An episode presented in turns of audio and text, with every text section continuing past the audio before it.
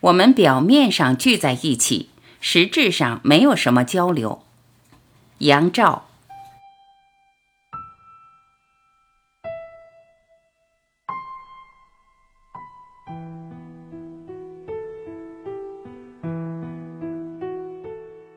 不知你有没有发现，我们的聊天能力正在快速衰退。在跟朋友的聚会中，我们的聊天话题永远都只能围绕着明星的八卦、别人的隐私、生活的牢骚。除此之外，再也聊不出什么新鲜的、有质量的内容。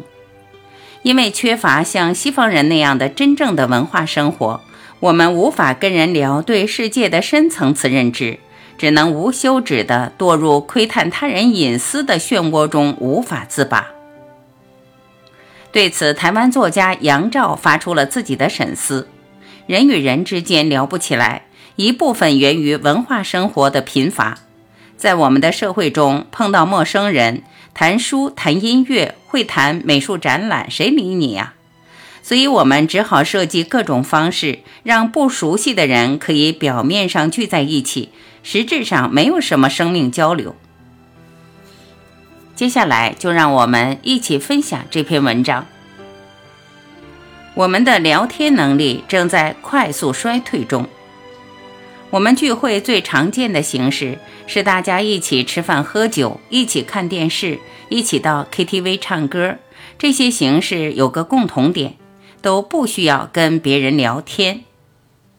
饭局上有人谈生意，咖啡厅里熟朋友可以交换心情与八卦消息。但这些都和美国人的派对聊天不一样。派对聊天是没有特定目的的，而且派对上很多时间是跟从来没见过的人聊天，问问对方从哪里来，聊聊自己的家乡风土、美食、景点、趣事。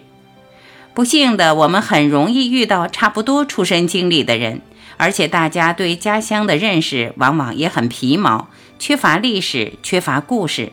当然也就没法让话题持续进行。两相比较，比出了与美国的巨大差异：丰富的文化生活。什么是文化？文化没那么了不起，文化也没那么稀罕困难。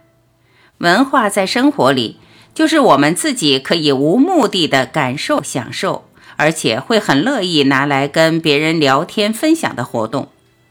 文化不是为了什么目的才去参与的，文化本身就是目的。为了享受听音乐的快乐，所以我们进音乐厅去；为了享受看到美术品的那一刹那激引出的视觉感受，所以进美术馆去。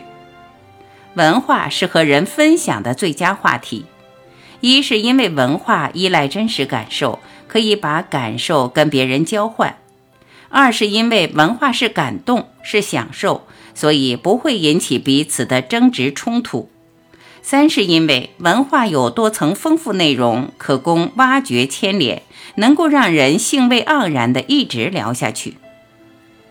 人与人之间聊不起来，一部分源于文化生活的贫乏。在我们的社会中，碰到陌生人，谈书、谈音乐，会谈美术展览，谁理你呀？所以我们只好设计各种方式，让不熟悉的人可以表面上聚在一起，实质上没有什么生命交流。可是万一这样的形式维持不住，真要聊起来，往往就险象环生了。一不小心，话题就朝别人的隐私上走去，问人家的婚姻，问人家的小孩，问人家的工作，甚至薪水领了多少。这种游走在隐私边缘的话题。可能会让人感到不舒服，而且很少对参与谈话的人有什么正面影响吧。再不然，就只能以消费别人的隐私作为话题。哪个明星的婚姻，哪个高官的绯闻，不干谈话者任何事，但大家可以放心的评头论足。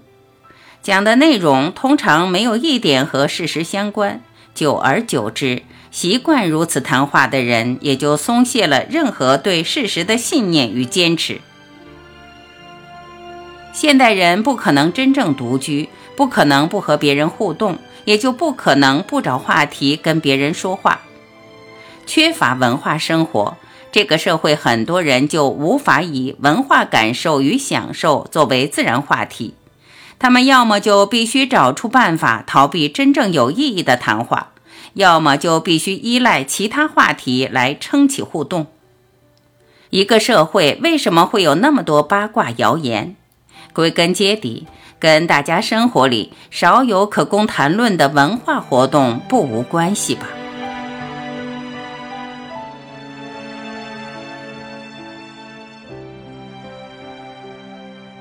感谢聆听。